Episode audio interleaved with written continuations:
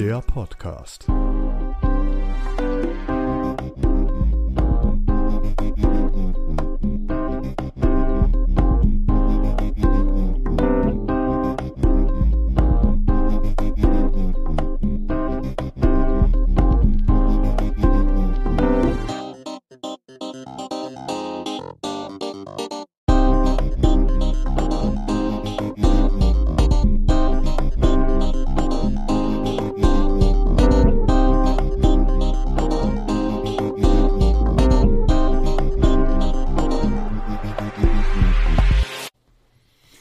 Herzlich willkommen zu einer neuen Folge von Sohn et Sohn ad hoc und wir haben ein super spannendes Thema, das eigentlich alle bewegen müsste. Das Thema, äh, wie geht man um mit Krisen oder was tun bei Multikrisen, so habe ich die Überschrift gewählt. Mit dabei ist der Analyst Bernhard Steimel.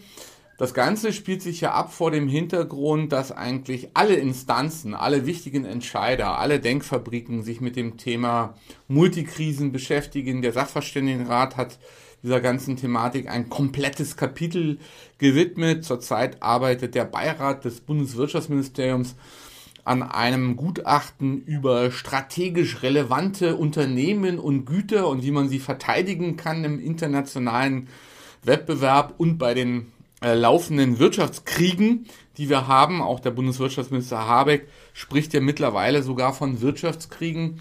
Ja, Bernhard, äh, vor dem Hintergrund hast du dich mal grundlegend mit dem Thema beschäftigt. Ja, wir haben äh, sozusagen das Jahresende ähm, damit ver verbracht, mal zu sagen, was kommt auf den Mittelstand, was kommt auf die deutschen Familienunternehmen im nächsten Jahr zu. Ähm, und ähm, das Problem ist immer so eine Gemengelage, so viele unterschiedliche Trends. Und die Frage ist, wie kann man da sich einen systematischen Zugang zu machen, um zu sagen, was ist wichtig, was ist eher unwichtig, was kommt jetzt, was erzielt Wirkung unmittelbar, was kommt in den nächsten Jahren auf uns zu. Und äh, du kennst das ja, wir arbeiten mit dem Framework des Digitalisierungshauses. Und wenn man das äh, sich mal angeschaut hat, dann wird man feststellen, da ist wirklich alles drin, was das Thema Digitalisierung anbelangt. Aber es hat ein wesentlicher Aspekt immer gefehlt. Das waren nämlich die, ich nenne das jetzt mal externen Effekte oder Externalities. Und ähm, ähm, das ist mir so in der Beschäftigung mit dem Thema im letzten Jahr einfach äh, immer wieder in Gesprächen auch klar geworden, dass sich so eine ja so ein plümerantes Bauchgefühl einstellt, wo die Unternehmen mir sagen, es könnte ja alles gut, es wäre ja alles gut, wenn die ähm, Geopolitik nicht wäre. Ja, das ist so eine, eine Aussage oder eine andere Aussage, die häufiger mal kam zu sagen, wir haben es eigentlich nur noch mit dem Management von Externalitäten zu tun. Das war der Impuls, sich da mal näher mit zu beschäftigen. Ja, und dazu hast du einen ein Vortrag erarbeitet oder eine Studie erarbeitet, wo du, sag mal, einige Ideenskizzen jetzt äh, vorstellen wirst, sondern wechseln wir einfach mal die Szene. Du hast das schon vorbereitet. Ja, dann ist dein Part damit eröffnet. Ja, also ich muss immer vorneweg sagen, fürchtet euch nicht. Es ist jetzt natürlich erstmal im ersten, auf den ersten Blick etwas äh, viel an Informationen, aber ich würde gern mal diesen ähm, Customer Insights Radar, so wie wir den jetzt genannt haben, vorstellen. Ähm, der startet tatsächlich äh, oben links mit dem Thema externe Effekte, ähm, weil das war für uns der Punkt, wo wir neu angesetzt haben. Da würde ich gerne auch gleich ein paar Themen zu vorstellen. Und das wirkt sich dann unmittelbar auf, auf die Frage, ähm, wo ergeben sich neue Horizonte für Unternehmen? Also wo will ich hin? Ähm, was, äh, wozu? Warum mache ich Dinge? Da sind also mit äh, verknüpft die Fragen nach der Strategie. Ähm, da haben wir, ähm, glaube ich, drei relativ klare Aussagen, äh, welche äh, Themen 2023 auch strategisch im Fokus stehen werden. Äh, daneben häufig auch die Frage, wie muss ich die Art und Weise, wie ich das Unternehmen führe, ändern. Ähm, das sind auch Aspekte, die wir nachher nochmal ansprechen werden. Die Frage der Steuerung, der Governance, äh, Das sind sozusagen die drei Themenblöcke, wo wir uns Trends angeschaut haben, äh, die teilweise eben auch durch die Externalitäten mit ähm, ja, ähm, weiter gepusht, weiter angetrieben werden. Jetzt be beschäftige ich mich ja schon seit ja, mehr als zehn Jahren mit dem Thema Digitalisierung und wir wissen, dass es im Grunde genommen nur drei Wertetreiber gibt oder Value Drivers, äh, wie ich mit Digitalisierung auch die Wertschöpfung verbessern, erhöhen kann. Das ist das Thema Customer Experience. Da möchte ich heute nicht so sehr drauf eingehen. Das Thema Products and Services äh, und das Thema Operations. Und äh, last but not least, was häufig ähm, ja, nicht genügend Beachtung geschenkt wird, das zeigen aber unsere Studien, ist, wenn ich mich transformiere, wenn ich mein Geschäft umbaue, dann muss ich auch an die Kultur denken, muss ich an die Foundations denken, muss ich an das denken, ähm, was ich tun muss, um Menschen neu zu befähigen. Ja, last but not least muss ich mit dem, mich mit dem Thema Infrastruktur beschäftigen. Ähm, das mal so, um diesen Trendradar mal kurz vorzustellen. Ähm, was wir jetzt einfach konstatieren, ähm, und da, da, das ist vielleicht auch das, was dich ja so besonders interessiert, ist, äh, was kommt, schau, was kommt von draußen rein. Das sind äh, drei Themen, die jetzt wirklich seit äh, einigen äh, Monaten wieder neu äh, stärker diskutiert werden. Das eine Thema ist Demokratie. Demografie, also Stichwort äh, Arbeit, Arbeitnehmermangel, ja, auf allen Ebenen. Und wie geht man damit um? Und das zweite Thema, dann kommen wir der Multikrise äh, auch noch einen Ticken näher, äh, ist das Thema Decoupling. Wir stellen ja einfach fest, dass es jetzt so eine äh, Auseinanderfallen in zwei neue ähm, ja, Macht- und Wirtschaftsblöcke gibt. Einerseits, ich sage jetzt mal, die USA dominierte Westen und auf der anderen Seite ähm, ja China und ähm, äh, deren Partner und eine Konfrontation auf unterschiedlichen Ebenen zwischen diesen zwei Machtblöcken und ich will jetzt mal bewusst das Thema Russland außen vor lassen. Das führt konkret auch zu Handlungsanforderungen ähm, im Management von ähm, dem exportorientierten deutschen Mittelstand, insbesondere Stichwort äh, Direktinvestitionen. Und das ähm, führt auch zu Veränderungen im Bereich der Art und Weise, wie ich zum Beispiel meine VPNs, also meine Netzwerke gestalten muss. Es gibt ja durchaus Unternehmen, die sind nicht nur in verschiedenen Zeitzonen unterwegs, sondern es gibt Unternehmen, die haben halt eben auch Standorte äh, in China, in, äh, in den USA, äh, über die ganze Welt verteilt und müssen jetzt im Grunde genommen diesem Thema Decoupling auch logisch organisatorisch folgen. Ja? Und last but not least haben wir das Thema Dekarbonisierung als, sag mal, die große Menschheits- und Zukunftsaufgabe. Ähm, und wir sehen das jetzt zum Beispiel auch in der Regulierung, äh, dass hier ganz konkret ähm, neuer Druck entsteht, Handlungsdruck, ähm, äh, um compliant, also konform zu sein als Unternehmen, zum Beispiel durch die Corporate äh, Regulierung der EU, die jetzt in Kraft getreten ist die im Wesentlichen ja auch besagt, dass ich als Unternehmen zukünftig neben meiner finanziellen Berichterstattung auch die nicht finanzielle Berichterstattung, den Nachhaltigkeitsbericht mit inkludieren muss. Und das erzeugt neue Fragestellungen, zum Beispiel im Bereich der Governance, ähm, aber auch eben die Frage danach, äh, wie kann ich ähm, mit meinen Produkten, mit meinen Services nicht nur einen Beitrag dazu leisten, äh, sozusagen zu dekarbonisieren, äh, sondern auch einen positiven Impact zu leisten. Und ähm, wenn wir jetzt uns mal von unten nach oben dem Thema Multikrise äh, annähern, dann sehen wir im Klartext, dass es eine Vielzahl von unterschiedlichen, sag mal, krisenhaften ähm, Situationen sind. Ja, das fängt mal an äh, wir kamen aus der Pandemie, ähm, äh, Angebotsengpässe sind entstanden und äh, Lieferengpässe resultierten. Ähm, wir haben jetzt die äh, geopolitische äh, Konfrontation Ähm, Im Kern geht es vielleicht tatsächlich auch um eine neue Geoökonomie, äh, wie das auch der Professor Füß be bezeichnet hat ähm, in seinen äh, Vorträgen Ende letzten Jahres. Das heißt ja im Klartext, ähm, die ökonomische Sphäre ist nicht mehr von der politisch-militärischen getrennt. Und das sehen wir ja auch in den verschiedenen Sanktionsregimen, die derzeit äh, da sind. Und äh, damit müssen sich Unternehmen befassen. Und wir befassen uns halt mit der Frage danach, ähm, ja, was, was hat das für Konsequenzen äh, in Bezug auf die äh, Digitalisierungsstrategien von Unternehmen? Vielleicht hast du bis jetzt eine Frage, sonst würde ich dann fortfahren. Ja, kannst weitermachen. Ich mache weiter, gut. Ähm, ja, wenn man da jetzt mal so in diese Multikrise äh, hineinsteigt, ähm, hatte ich ja erwähnt, gibt es eine Reihe von äh, Faktoren, die jetzt auf einmal super präsent werden. Ja?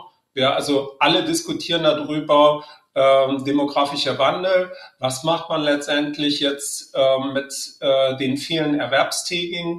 Ähm, wenn man weiß, und das kann man ja sehr gut äh, prognostizieren, dass im Jahr 2040 dann äh, ähm, nur noch 22 äh, Millionen Arbeitstätige ähm, verfügbar sind. Und ähm, ganz konkret bedeutet es ja zum Beispiel, äh, wenn wir jetzt über Digitalisierung sprechen, dass Unternehmen sich neu aufstellen in der Art und Weise, wie sie versuchen, Mitarbeiter zu finden, Mitarbeiter zu binden. Und äh, Social Recruiting wäre jetzt nur ein Aspekt darunter. Ja. Ähm, vielleicht ein interessantes Thema hier, das hatte ich ja schon erwähnt. Wir, wir sehen, dass so rund 15.000 Unternehmen bis 2025 äh, wirklich auch berichtspflichtig werden. Und ähm, hier entsteht ein enormer da Bedarf ähm, diese Nachhaltigkeitsberichte auch mit äh, smarter Software zu unterstützen und zu ähm, äh, entsprechend auch hier äh, sozusagen das Reporting, äh, die Reporting-Fähigkeiten der Unternehmen ähm, zu, zu erweitern. Und ähm, last but not least ist vielleicht hier ganz interessant auch zu sehen, ähm, dass äh, Unternehmen heute schon sagen, ähm, dass sie sich wirklich auf diesen Weg der Klimaneutralität machen. Jedes zweite Unternehmen will bis 2030 klimaneutral sein. Und ähm, das deckt sich ein bisschen auch mit unseren Untersuchungen, die wir im letzten Jahr gemacht haben, äh, wo wir unter anderem eben auch mit den Nachhaltigkeitsmanagern, mit den ähm, Chief Sustainable Officers im deutschen Mittelstand gesprochen haben und wir dann feststellen, das ist viel intrinsische Motivation. Äh, die Ambition ist tatsächlich auch bei vielen Unternehmen da zu sagen, wollen hier zumindest mal zum vorderen Drittel der Bewegung gehören. Und ähm, wenn man das jetzt mal alles so ähm, versucht, aus diesem Trendradar Ableitungen zu machen, ähm, was sich auch mit unseren ja, sag mal, Gesprächen mit CXOs im Mittelstand deckt, dann können wir im Wesentlichen drei Dinge feststellen. Ähm, das erste Thema ist, also Nachhaltigkeit wird wirklich auch zum umfassenden Leitbild. Ja, das heißt also, es geht äh, auch über das reine intelligente Ressourcenmanagement hinaus.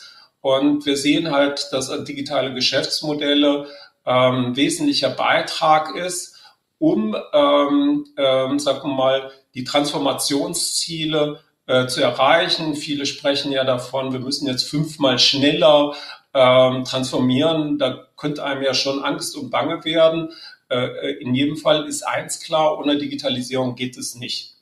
Ähm, das zweite Thema ist, und das sieht man auch so ein bisschen, wenn man sich die Kommunikation anschaut, ähm, dass wir äh, eigentlich diese Fähig zur, äh, Fähigkeit zur Re Resilienz, also sprich Anpassungsfähigkeit äh, in der Multikrise einmal nochmal äh, stärker gefordert ist, ähm, weil man dachte ja immer, okay, jetzt nach der Pandemie ist äh, over und dann normalisiert sich alles. Ähm, Aber eigentlich muss man sich, glaube ich, leider damit abfinden, dass sich nichts normalisiert, sondern dass, sag mal, diese hohe Unsicherheit, die hohe Volatilität, ähm, die Ambiguität von Informationen eigentlich ein Dauerzustand wird. Ne? Also ähm, ich kenne das aus dem eigenen Familienunternehmen, dass man immer gedacht hat, naja, aber äh, nächstes Quartal wird wirklich schlechter. Ne? Und das sieht man ja auch jetzt in den Prognosen. Ähm, na, quasi die, äh, die Rezession ist erstmal ausgefallen. Mal schauen. Ähm, aber man muss halt sich extrem flexibilisieren, anpassungsfähig werden. Und das, was wir durchaus beobachten, ist, dass also viel Zeit, Energie äh, in den digitalen Vertrieb äh, gesteckt wird, dass man seine Kollaborationsfähigkeiten auch in komplexeren Netzwerkkonstruktionen versucht äh, weiter zu äh, verbessern und dass man äh, im Bereich der Produktion auch neue Wege geht, äh, Smart Manufacturing wäre jetzt hier ein Thema, aber generell eher eine modularere Produktion, also ein Stück weit auch ähm, der Ausstieg aus, sag mal, einer Serienfertigung, so wie man sie bis, bis jetzt kannte. Ähm, der dritte Punkt, und da bin ich selber noch ein bisschen skeptisch, ob wir den so stehen lassen, ähm, der nimmt im Fokus im Wesentlichen die Unternehmen, die in Märkten tätig sind, die, sag mal, stagnierende oder, sag mal, vielleicht sogar äh, rückläufige Märkte sind. Da geht es dann nur noch darum, ähm, äh, Effizienzgewinne zu erzeugen. Und da können natürlich digitale Technologien in verschiedener Form helfen, vor allen Dingen beim Thema Automatisierung, Prozessabläufe in der Produktion, in der Logistik, in der Verwaltung zu verbessern. Und ähm, das äh, schmeckt mir noch nicht so hundertprozentig. Da arbeiten wir auch noch dran, weil ähm, wir haben in allen unseren Studien in den letzten Jahren doch auch immer ein bisschen gezeigt, äh, dass das Thema ähm, beidhändig betrachtet werden muss. Einerseits muss ich was tun im Bereich der Customer Experience und auf der anderen Seite versuche ich, sag mal, Effizienzgewinne zu bringen und das beides muss ich zusammenbringen. Und ähm, insofern, da arbeiten wir derzeit noch dran. Und äh, ich will jetzt mal an einem konkreten Beispiel auch ähm, ausführen, wie kann man denn als Unternehmen mit diesem Trendradar auch dann sinnvoll arbeiten. Ähm, ja, man könnte ihn zum Beispiel auch benutzen, um zu sagen, okay, ähm, welche Themen muss ich in welchem Handlungsfeld jetzt äh, fokussiert angehen. Ich glaube, ähm, da werden wir auch jetzt in den nächsten sechs, acht Wochen zu publizieren. In erster Linie geht es nochmal darum, diesen Resilienzgedanken für die äh, Multikrise neu zu, ähm, zu interpretieren. Ich kenne so viele Unternehmen, die in den letzten Jahren in Agilität investiert haben, die also in Lean äh, gegangen sind, teilweise aus der Softwareentwicklung herkommen, teilweise aus der Fertigungsentwicklung. Aber das schafft wirklich Geschwindigkeit, das schafft Anpassungsfähigkeit, das schafft im Grunde genommen die, die Resilienzen, äh, auf die jeder sucht. Ähm, das dritte Thema ist dann äh, wenn die Welt so unsicher ist, ja, und wenn es so unterschiedliche Anforderungen auch gibt, äh, Stichwort Management von Externalitäten, dann äh, schaue ich auf Risiken. Dann muss ich auch in Szenarien denken. Wenn ich in Szenarien denke, dann muss ich auch mir einen Weg arbeiten, wie ich Szenarien gegeneinander laufen lasse. Also immer das guten Plan B, vielleicht auch einen Plan C zu haben für unterschiedliche, sag mal, Marktzustände. Und da hilft ähm, Analytics, da helfen smarte Analytics, um eben auch schneller auf Marktschwankungen reagieren zu können. Und ich weiß aus Gesprächen äh, mit Führungskräften, die sagen, da haben wir einen echten Pain, wenn wir wissen würden, wie Anfrage wie die Nachfrage und das Angebot sich äh, verändern kann, ähnlich wie beim Wetterbericht äh, mit den Vorhersagen, dann wäre das sicherlich ein ganz gutes Thema. Ähm, Im B2B sehen wir seit zwei, drei Jahren wirklich massive Investments, äh, teilweise durch die Pandemie bedingt, Vertrieb und Marketing zu digitalisieren im doppelten Sinne. Einerseits also zu sagen, okay, ein Teil der Customer Journey findet wirklich online statt über unterschiedliche Touchpoints, wie kann ich dort auch mit dem Kunden interagieren. Also das ist der eine Aspekt. Der andere Aspekt ist aber auch der, dass natürlich die Produkte smarter werden. Ähm, na, wenn ich also zu meiner Maschine einen Fernwartungsservice anbiete, zu meiner Maschine auch eine digitale Inbetriebnahme anbiete und wenn ich perspektivisch sogar die Maschine als Service anbiete und sie gar nicht mehr verkaufe, sondern sozusagen äh, die reine Nutzung ähm, be, äh, bepreise, dann brauche ich auf einmal auch andere Vertriebsfähigkeiten. Ich brauche andere, äh, vielleicht sogar andere Leute im Vertrieb, ähm, die ähm, wissen, wie man as a Service verkauft, wie man das erfolgreich macht. Und da kriege ich auch sehr viele Rückmeldungen, wo Leute sagen, Herr Steimel, kennen Sie nicht jemanden? Das scheint also durchaus eine rare Ressource zu sein ähm, wo traditionell, sag mal, der, die Ingenieursseele am meisten sozusagen aufflammt, sozusagen äh, jedwede Form von Verschwendung zu, zu reduzieren, dadurch, dass man digitale Workflows äh, nutzt, hat ja auch den äh, Vorteil in der Multikrise, dass man ähm, schneller wird. Ja, es geht darum, schneller zu werden. Wer schneller ist, der hat auch die Möglichkeit, einfacher zu werden. Und wer einfacher wird, er wird häufig dann auch kostengünstiger in der Realisierung eines definierten äh, Produktes, in der Realisierung einer äh, ähm, definierten Wertschöpfung. Nun, ähm, das geht nicht ohne, dass man ähm, einen, ähm, eine Wandlung, ich möchte mal bewusst das Wort Wandlung und nicht Veränderung in den Mund nehmen, ähm, äh, eingeht und sagt, okay, ähm, wir müssen uns anschauen, welche Optionen es gibt.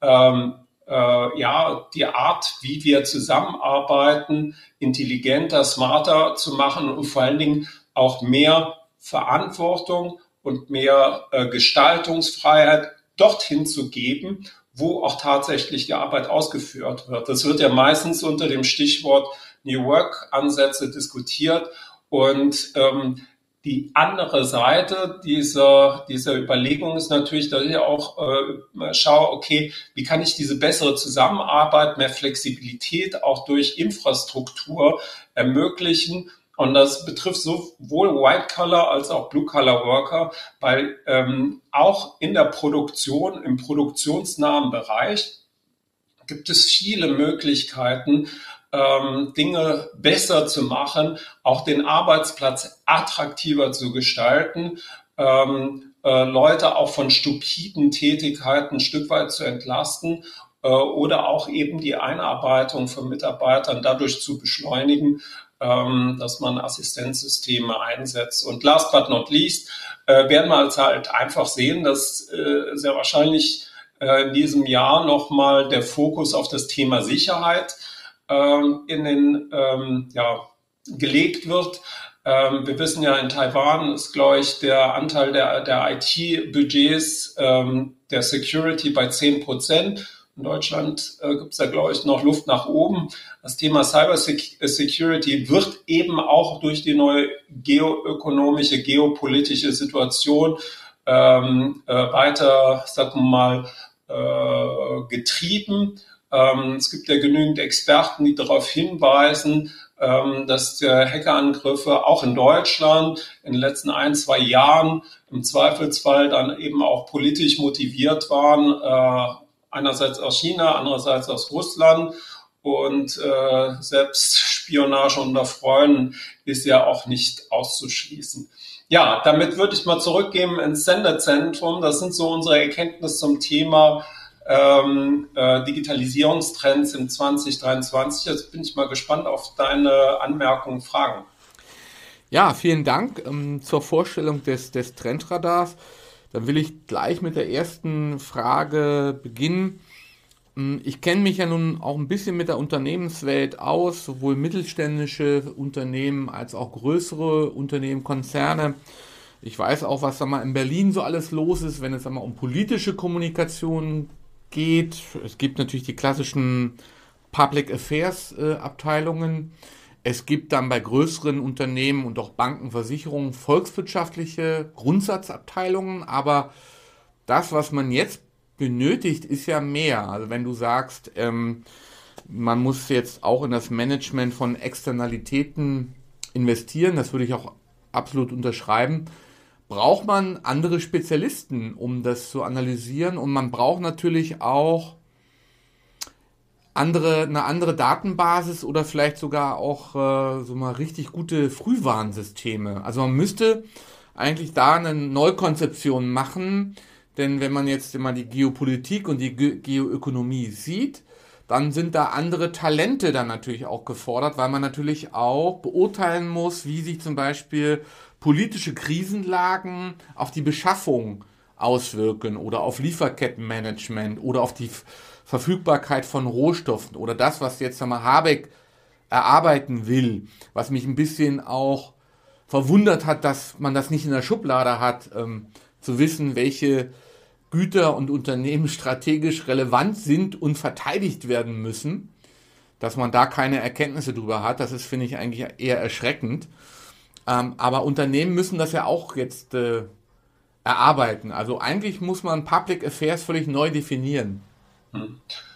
Äh, ja, ich glaube, man muss es tatsächlich von beiden Seiten mal betrachten. Ähm, ähm, wenn ich jetzt mal zurückdenke an die äh, Redebeiträge äh, aus dem IFO-Institut, ähm, dann ist mir erstmal eins klar geworden zu dem Thema, ist die Datenbasis unzureichend. Ja?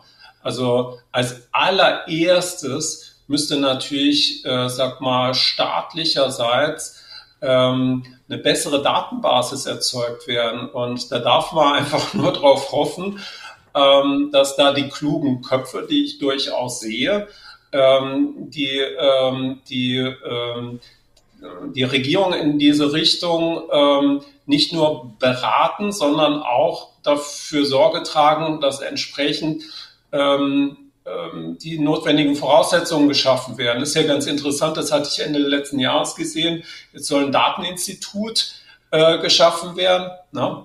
Äh, ich habe auch gesehen, dass entsprechend ähm, es eine Ausschreibung gibt äh, um sozusagen diese klugen Köpfe äh, an Bord zu bekommen. Ähm, sag mal Prägung Data Scientists, ja, also diejenigen, die ähm, vielleicht nicht die Daten ähm, äh, ähm, aus dem Trüben fischen können, aber die, die, in der Datenverarbeitung sehr gut sind, um ähm, sozusagen die Fragen, die man hat, äh, richtig zu formulieren. Ja, und äh, ja, darüber muss es dann natürlich immer noch den Datenarchitekten geben. Ja. Also es ist dieser Dreiklang ähm, Datenarchitekt, äh, Datenscientist und Dateningenieur.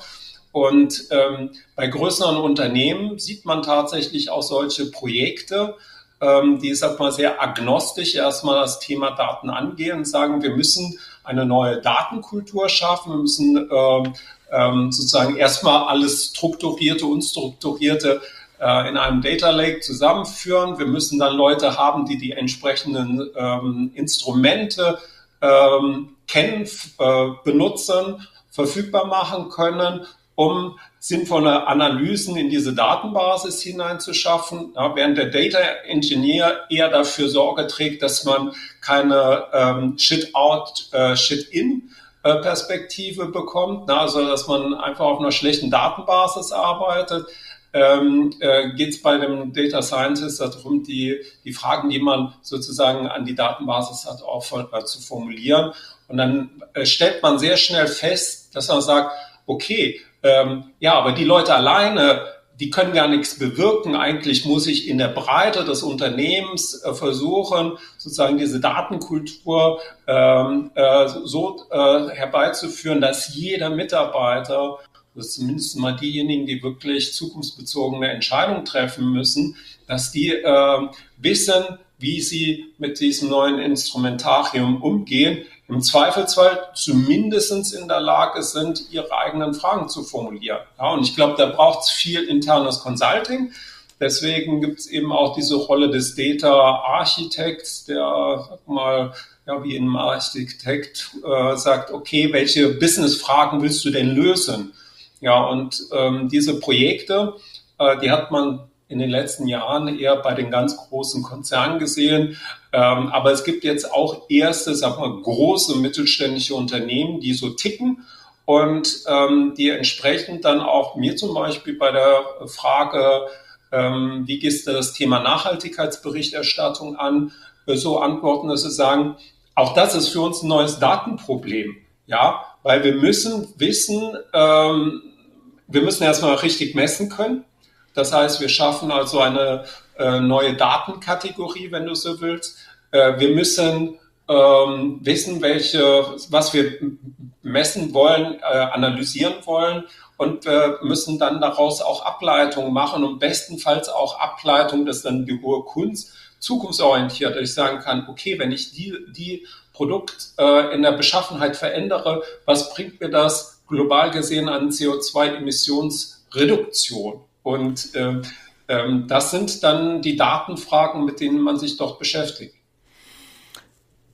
Was dann nötig wäre, gerade bei großen Unternehmen, die halt auch global agieren, auch die Hidden Champions, Konzerne, Organisationen, auch die, der Staat, das Verteidigungsministerium, äh, müssten eigentlich einen Kassensturz machen und ähm, ihre Organisation völlig, ja, völlig neu äh, gestalten.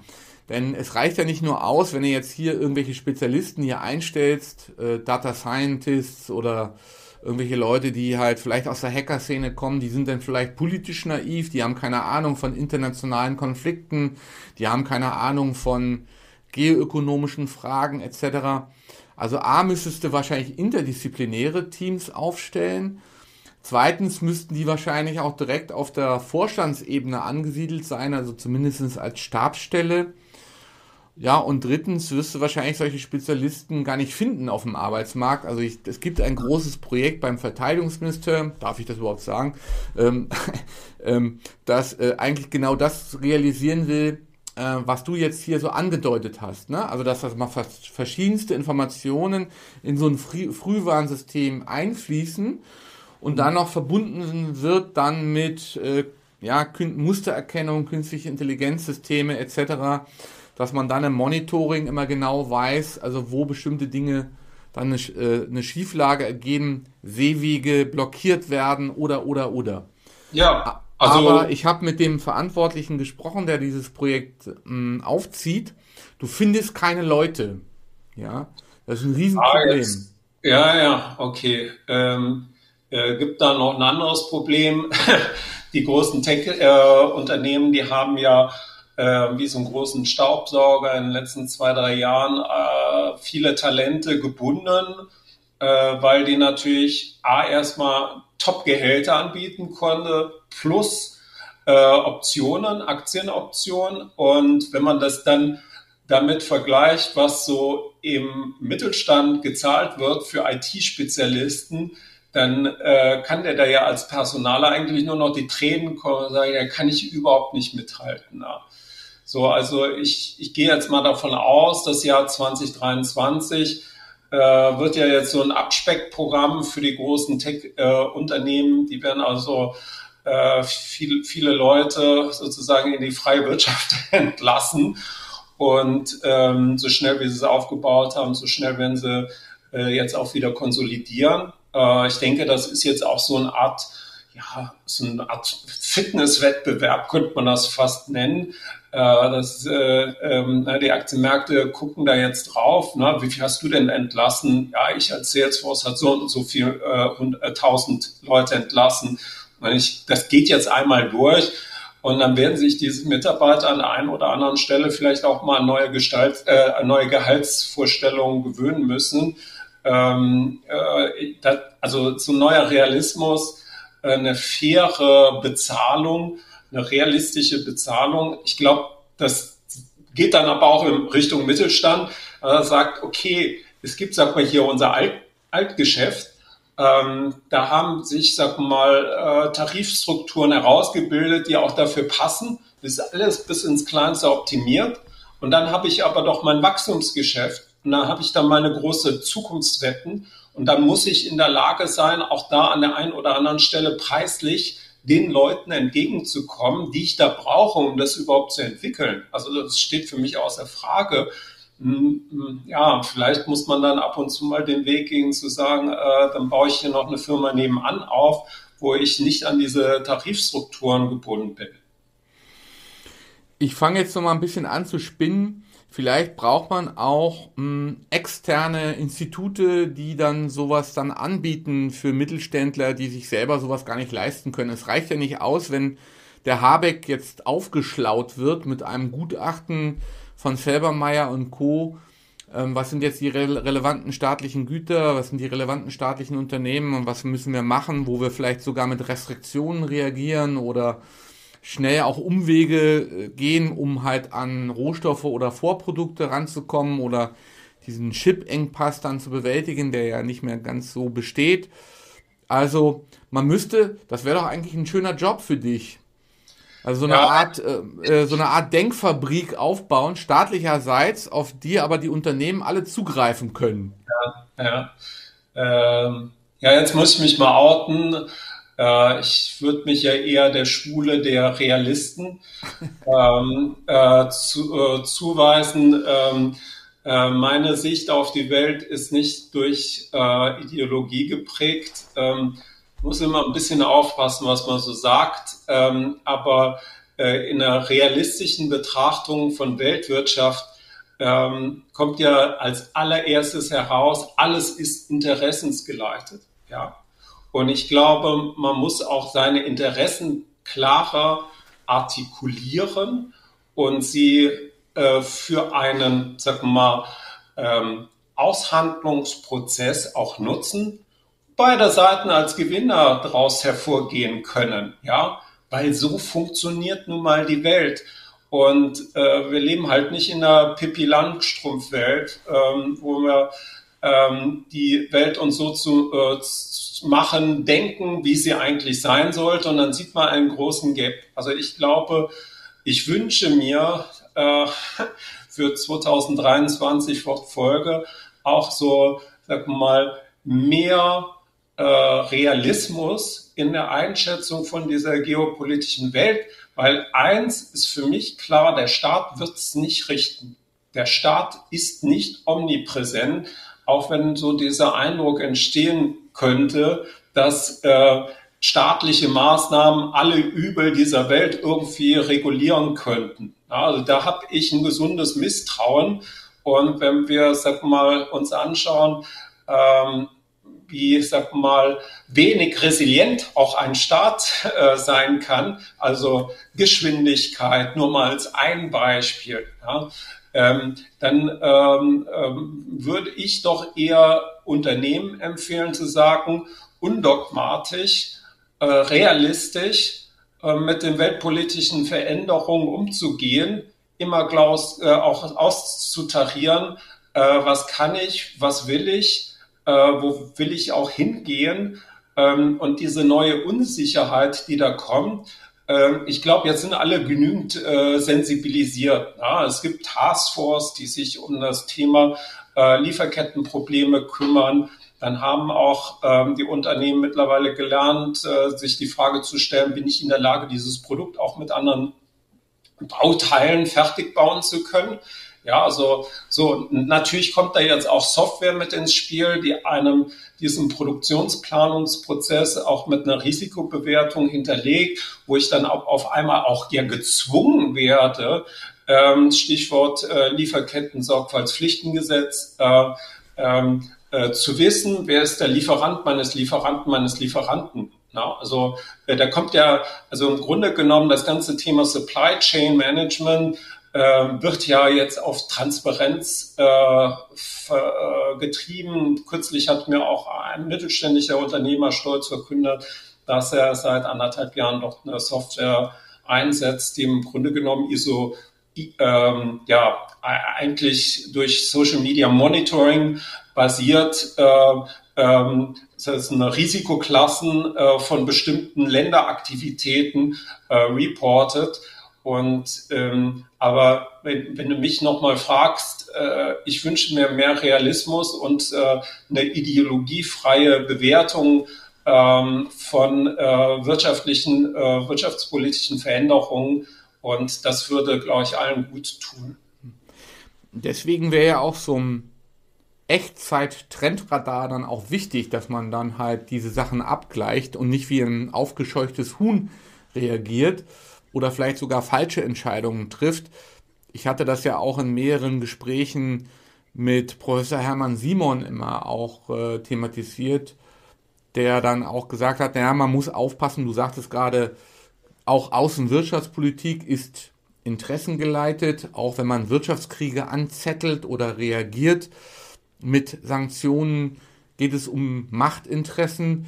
Und er sagte, ja, man muss aufpassen, sich halt in den Wirtschaftskrieg der USA nicht reinziehen zu lassen gegen China, weil die Ursache natürlich eine ganz andere ist durch die negative Handelsbilanz, die die haben. Und dass er dann, dann eher geraten hat zu Direktinvestitionen, um halt resilienter dann zu sein. Also ja. Ja, ich finde das auch vernünftig.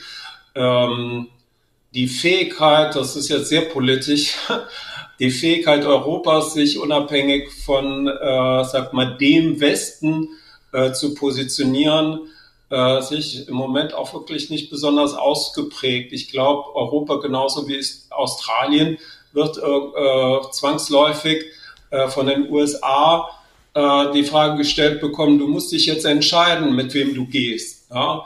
Und dieses so, also wir werden nicht die Schweiz äh, im weltpolitischen Geschehen spielen können. So sehr uns das, äh, glaube ich, als Positionierung unseren Interessen gerecht würde. Ja? Also ich glaube, dass äh, eigentlich müssten wir die, äh, sag mal, weltpolitisch als Europa äh, einen Schweiz-Status bekommen. Da würde ich mich persönlich drüber freuen, aber ich glaube, das ist wenig realistisch. Ja. ja, wir sollten vor allen Dingen auch nicht der wertebasierten Leinspur folgen, dass also die USA jetzt da immer nur uneigennützig vorgehen, weil sie in bestimmten äh, Phasen dann immer der Gewinner waren. Ich denke an das erste Erdgasröhrenembargo gegen die Sowjetunion in den 80er Jahren. Profitiert haben davon eigentlich nur die USA. Und draufgezahlt äh, hat da eigentlich fast nur Deutschland. ja, da gibt es ja heute, heute Morgen kam ja vom The Pioneer gerade auch dann nochmal äh, eine, eine, eine Bewertung dazu. Also Realismus heißt ja auch äh, faktenbasiert. Ne? Und äh, nicht die Welt, also ich würde mir wirklich äh, wünschen, dass man die Welt nicht in Gut und Böse einteilen und ähm, und auch nicht den Fehler machen, zu sagen, äh, die Guten dürfen auch böse Dinge tun, aber die Bösen dürfen es nicht tun. Ne? Ähm, das, ich, das, das tut mir doch alles schwer. Und also Unternehmen nochmal, Unternehmen, die haben ja zwei äh, Positionen. Also die, die, ähm, die, die Unternehmensinhaber, die können Werte und Normen haben. Ja, die können als Person, als Persönlichkeit sagen, da will ich nicht mehr tätig sein. Ja, aber eine Unternehmensführung, die muss doch im Wesentlichen erstmal ähm, darauf ausgerichtet sein, langfristig das Unternehmen zukunftssicher zu machen. Das ist doch die oberste Aufgabenstellung von der Geschäftsführung. Und äh, dafür äh, muss ich dann, wie ich finde, realistisch, unideologisch auch agieren. Ja, ja. aber man muss auch in der äh, Führungsspitze dann politischer werden. Du hast ja gesagt, die Geopolitik wird immer relevanter. Äh, Felbermeier spricht eben auch von einer neuen Geoökonomik. Ich selbst ähm, habe ja die ähm, Außenwirtschaftspolitik als einer meiner Schwerpunkte in meinem VWL-Studium gehabt. Ja. Äh, was glaubst du, wie viele haben da in der Vorlesung gesessen im Hauptstudium? Wie viele Studierende? Naja, ich glaube, da werden zukünftig mehr Leute sitzen und dass die Planungsstäbe von Unternehmen. Bei mir äh, waren es vier. Ja, ja, ja, ja. ja, ja, ja. ja, also das glaube ich auch. Ähm, ja.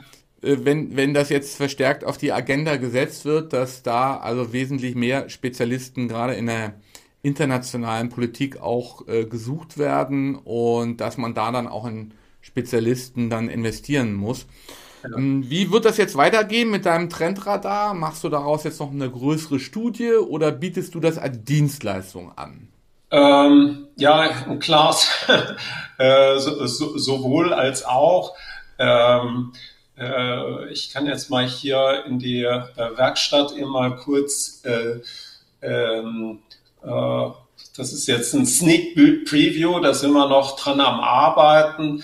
Ähm, das heißt also, wir werden einerseits diesen Trendradar jetzt äh, im Rahmen der, der nächsten Studien zum ersten Mal auch publizieren. Also es ist ja bald Ende Januar, insofern äh, werde ich, glaube ich, nächste Woche ähm, spätestens Ende, Ende Januar einen Blogbeitrag äh, schreiben, um den, äh, diesen Customer Insights Radar erstmal vorzustellen. Und dann werden wir zukünftig auch mit diesem neuen Framework in unseren Studien arbeiten. Ähm, was wir ja heute schon tun, äh, ist, dass wir ähm, Unternehmen helfen zu sagen, äh, lass uns mal gucken, äh, wie die, ich sag mal, die, die, die wichtigen, die großen Handlungsfelder für die Digitalisierung, wie man die besetzen. Und da unterstützt man eben auch äh, den Vertrieb von Anbietern von digitalen Lösungen. Ja, ist jetzt auch kein Geheimnis, ist jetzt hier alles ein bisschen magenta eingefärbt. Ähm, äh, dass man hier sehr viel gerade auch für, für Telekom und Telekom-Unternehmen -Unter, äh, machen äh, und denen auch helfen, den, ihren Kunden, den Mittelstand besser zu verstehen. Und ähm, wir haben mittlerweile zehn äh, Branchenanalysen. Ähm, das heißt also Sektoranalysen, wie jetzt zum Beispiel für Automotive. Und wir haben ja klamm, klammheimlich äh, ähm, letztes Jahr dann auch noch ähm, den ähm, äh, ja, die Best Practice Gallery äh, gelauncht. Das ist im Wesentlichen eine Sammlung mit 300 Innovationsbeispielen äh, an für von und ja für den Mittelstand. Also es sind keine äh, Moonshot-Projekte, die wir da vorstellen, sondern tatsächlich Dinge, ähm, die dort äh, im Mittelstand auch schon umgesetzt werden. Und äh, das Gute daran sind eben auch die vielen Videos. Also alle Beispiele sind mit Video hinterlegt. Das ist so ein bisschen äh, unsere Agenda für, für dieses Jahr. Das heißt also, es kommt eine Reihe von Studien jetzt äh, im ersten Quartal raus und wir werden jetzt halt gucken, dass wir ähm, äh, gerade äh, Unternehmen, die sich den Mittelstand als äh, Zielgruppe ausgewählt hat, wirklich auch äh, Wege aufzeigen, wie sie vernünftig äh, auf Augenhöhe äh, mit dem CXO ins Gespräch kommen zu den Digitalisierungsthemen. Man findet dich im Netz wo?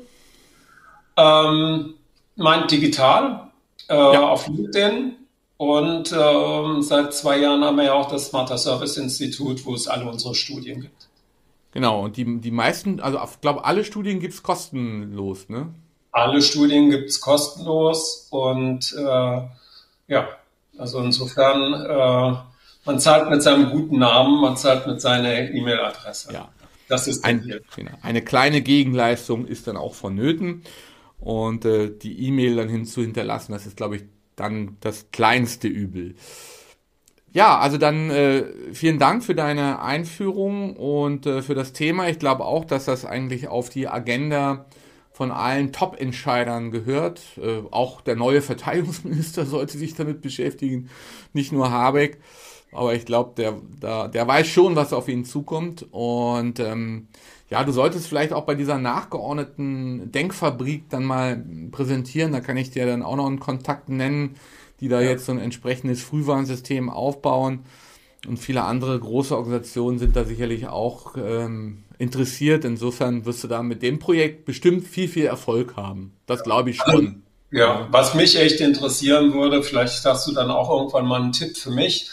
Ähm, ich glaube, wir brauchen in der, äh, sag mal, in dieser Außen- äh, und Wirtschaftspolitik mehr Realismus und äh, ich suche eigentlich auch nach, ähm, sag mal, Denkzirkeln, äh, die unideologisch mit, mit sich mit den, sag mal, ähm, dem Machtgefüge in der in der Weltpolitik beschäftigen und ich glaube, das das würde der ganzen Diskussion wirklich sehr gut tun.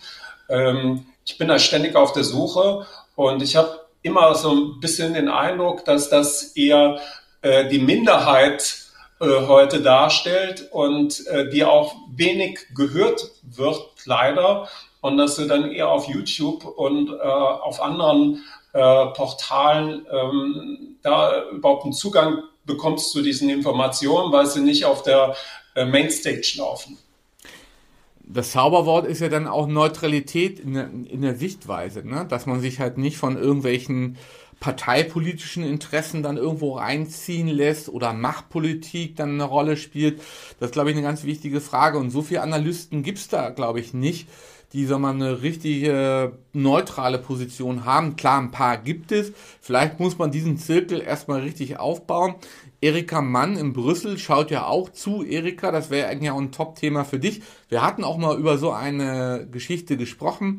Vielleicht initiieren wir selber so einen internationalen Zirkel, dass das also nicht nur äh, mit der deutschen Brille gesehen wird, sondern dass da einige andere Entscheider noch dabei sind, die in Europa zumindest dann auch noch ähm, äh, wichtig sind.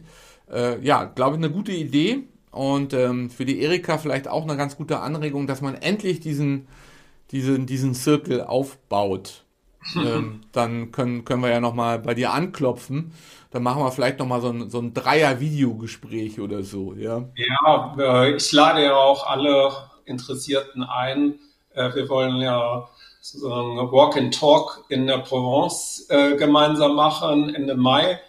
Und äh, bei gutem Wein gutem Wetter, Wandern, äh, Fahrradfahren und äh, sozusagen die große weltpolitische Lage erörtern, das wäre auch eine schöne Gelegenheit. Auf den Spuren der Tour de France sogar, ne? Ja, ja, in den letzten Jahr, nee, vorletztes Jahr sind sie ja tatsächlich dreimal über den Mont Ventoux gefahren. Ähm, äh, das schaffen wir jetzt nicht. Wir werden uns, glaube ich, E-Bikes mieten und äh, dann ist die Herausforderung trotzdem immer noch ja. genug. Genau. Ja, dann also viel Erfolg für deine für deine Studienarbeit und man hört, sieht und streamt sich dann sicherlich demnächst wieder hier. Und äh, nächste Woche sind wir dann auch wieder auf Sendung. Da haben wir dann ein HR-Thema. Und übernächste Woche dann ähm, beschäftigen wir uns mit der Wasserstoffstrategie der Bundesregierung. Auch ein Top-Thema, passt ja genau zu ja. dieser Resilienzstrategie oder zum Resilienzmanagement und so, oder zum Management von Externalitäten. Also äh, was äh, können wir vom Wasserstoff erwarten? Da ist ein neues Fachbuch erschienen von David Nowak und der wird mit mir darüber reden. Und ja, man hört, sieht und streamt sich natürlich dann wieder regelmäßig im Netz. Bis dann und jetzt kommt der Trailer und dann tschüss.